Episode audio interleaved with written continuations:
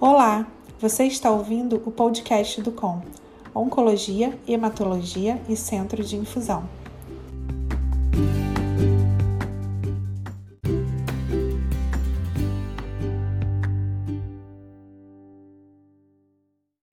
Educação, prevenção e conscientização com conteúdos atuais, confiáveis e relevantes para a sua saúde e bem-estar. Hoje, dia 30 de outubro, a doutora Luciana Moliterno, oncologista clínica do COM, vai falar sobre as estatísticas atuais do câncer de mama, além de possíveis sinais e sintomas da doença.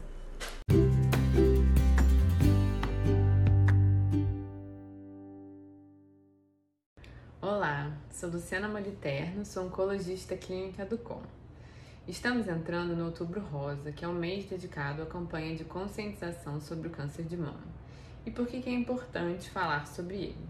O câncer de mama é o tipo de câncer mais comum em mulheres no Brasil e no mundo. Dados divulgados pelo INCA estimam cerca de 66 mil novos casos de câncer de mama por ano nos próximos anos. Cerca de 30% dos diagnósticos de câncer em mulheres são por câncer de mama. E a incidência aumenta com a idade, ou seja, quanto mais velha, maior o risco de desenvolver a doença principalmente a partir dos 50 anos. Porém, cada vez mais o diagnóstico vem sendo realizado em mulheres mais jovens, especialmente a partir de 35 anos. Não podemos esquecer também dos homens, que mais raramente são acometidos pela doença e correspondem a cerca, a cerca de 1% dos casos. É importante lembrar que quando o diagnóstico é realizado precocemente, ou seja, quanto mais cedo ele é, mais, ele é realizado, maiores são as chances de cura. E quais são os principais sinais e sintomas que devemos ficar atentos?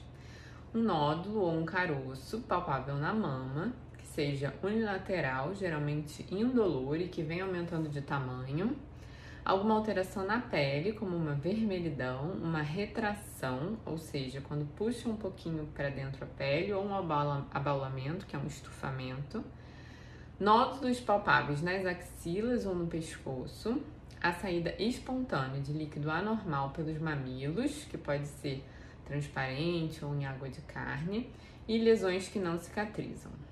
Reforçamos também a importância de conhecermos o nosso corpo estarmos atentas a quaisquer mudanças, independentemente da idade. Caso seja detectada qualquer alteração, não deixe de procurar o especialista. Cuide-se sempre. Procure realizar os exames preventivos e cultivar hábitos saudáveis e conhecer o seu corpo. Fique atento aos possíveis sinais e sintomas e compartilhe essas informações com as mulheres da sua vida.